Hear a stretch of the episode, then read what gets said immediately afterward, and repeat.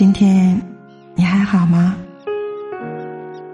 这里是思思读书吧睡前夜听，每晚十点用故事治愈情感，用声音温暖心灵。我们一起来听。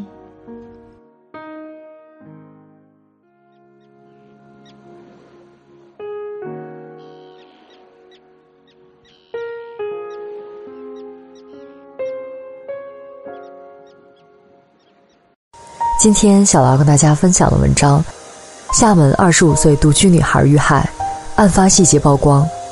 姑娘，别让任何人知道你在独居。十月一号的厦门是很多人的旅行目的地，然而那天，一个女孩的人生被迫在异乡画下终点。一号晚上十点，警方接报，集美某小区出租房发生一起命案。一名今年八月通过厦门以某家房产中介公司租房搬来此地居住的二十五岁女孩遇害了，凶手是她的中介王某峰。大河报预视频联系了女孩的家属，还原了当天的案发经过。一号早晨七点多，女孩的妹妹开始联系姐姐，询问国庆放假时间等事宜，直到下午三点才收到回复消息。然而回复的语气方式都与姐姐平时不同，他打语音电话，姐姐也不接，对方称手机坏了接不了。察觉情况有异，妹妹拜托亲戚前往姐姐独居的出租房查看，结果发现姐姐已经遇害，卡内两万多块钱被转走，枕头上、床上都是血迹，脖子上有好多刀子捅的痕迹，头部有淤青，手上也有被捆绑的痕迹。警方透露，王某行凶当天曾特意光脚行至走廊，破坏了监控。除了案发的惨状，女孩在遇害前受到了多少折磨，我们一无所知。女孩家属说，这间公寓她才刚入住一个月左右，二十五岁独自来到厦门，她才刚刚开始自己的征程。可是，一双黑手粉碎了她的梦。警情通报上的那句。王某峰因欠债无力偿还，物色独自一人居住的被害人为作案目标，于一日凌晨攀爬窗户入室抢劫，因担心被害人报警，遂将其杀害后潜逃。如今再读起来，更让无数在大城市独自打拼的女孩脊背发凉。什么奶茶自由、车厘子自由、口红自由，他们甚至没有安全自由。悲惨世界里说。释放无限光明的是人心，制造无边黑暗的也是人心。当一个独居的女孩被有心人发现她独居，到底有多恐怖？山东临沂罗庄区，一名身穿白衣的男子到晚上潜入出租屋，他往女孩头部连砍二十一刀，致使她陷入深度昏迷。纪录频道《每日新闻》报道的时候，警方描述现场。一个年龄不大的小女孩躺在地上，头上有十几处伤口，太阳穴、后脑、脸部都像是被钝器戳伤，地上一片血迹，屋里也非常凌乱。嫌疑人作案的原因竟然只是因为自己太懒，进而无所事事，丢掉了工作，又因为最近被迫交房租，便铤而走险。他蹲点发现受害女孩独自居住，就买了一把螺丝刀，预谋入室抢劫。进屋后，女孩奋力反抗，他怕事情暴露，拿出螺丝刀朝女孩头部乱捅，然后从屋里搜出七百多块钱逃之夭夭。湖南长沙某区县一女孩在微博曝光自己被骚扰的短信聊天记录，她在扔外卖盒时被人恶意盯上，对方拿着她的外卖单，根据上面的详细地址和电话联系上她，对话框里字字令人恶心胆寒。我看见你了，你一个人在家吗？你一个人吗？我在楼下，好冷，让我抱你睡一晚上好不？你同意了我就上来。我知道你住哪一楼，给你钱就一晚上。即使遭到女孩的强硬拒绝和报警威胁，对方依旧态度蛮横，无所顾忌。半夜绝对偷偷进你屋，十六楼左边那个门。你没有男朋友，你的一举一动我都知道，不要骗我。广东深圳宝安区某出租楼内，一段男子强行拖拽女子进入房间、欲行不轨的监控视频曝光，同样触目惊心。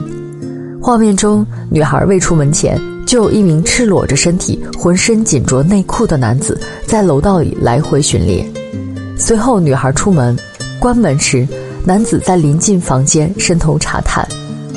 待女孩经过男子门前，他突然发力，强行拖拽女孩进屋。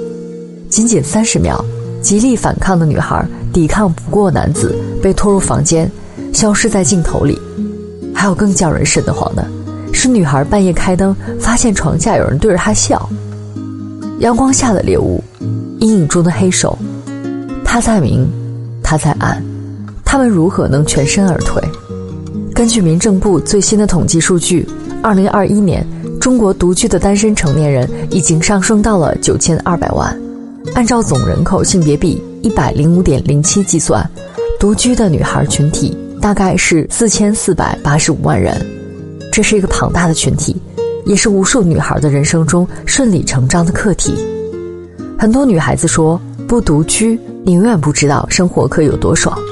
健身、瑜伽、旅游、养猫，哪怕只是什么也不做。光是躺在床上，享受着专属于自己的空间，就足够洗刷一天的疲惫。然而，一个人生活的时候，感官会被无限放大，孤独和敏感会让人把一件事看得更深、更细。社会上的负面新闻也很容易让人不自觉地带入受害者的角色。女孩的安全感跟日光一样，随着时间逐渐褪去。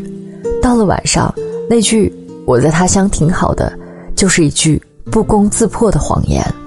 他们在晚上下班独自回家的路上，在一个人乘坐的电梯里，那种骤然袭来的恐惧感和无助感，比鬼片还要吞噬人心。他们害怕会把爸爸的警服晒在阳台，深夜出去吃饭，也把警服披在身上壮胆。他们甘愿在换门锁、通下水道这种容易被人坑的事情上栽跟头，因为担心被打击报复。连一向耿直认理的李雪琴。也会低头。就像网友说的，两个不认识的男人待在同一个房间里，不会有太大压力，因为实力相当；但互不认识的一男一女待在房间里，什么都不做，只是站着，对女性来说已经是必须拉响警报的级别了。不管独居女性的群体有多么庞大，不管独立自立是多么需要体验的人生课题，只要你是女性，你一个人住。社会环境会明明白白的告诉你，你永远摆脱不了弱势群体的标签，并且一定程度上，这还会导致你更容易成为犯罪分子物色的目标。肉食动物都知道，落单的目标才不容易逃掉。常言道：“小心驶得万年船。”独居的女孩最重要的就是去营造我并非独居的假象。这话虽说无情。却也是实实在在最能保护自己的武器。只有足够小心翼翼，才能避开那些无处不在的恶意。以下是耳朵仔细查阅资料后，结合无数独居女孩们的自用妙招，总结出的能大幅度提高安全感的防范措施，希望能给需要的女孩们提供一些帮助。租房时检查房屋周围的环境，确保晚上小区会常亮路灯。窗户栅栏没有因腐朽起不到防护作用。租下房子的第一件事，换锁。锁芯分 A、B、C 三个等级，安全等级根据开锁时间从低到高依次排列为 A 级、B 级、超 B 级、C 级。选择稍好一点的，防盗型号。如果是密码锁，记得随手擦掉指纹。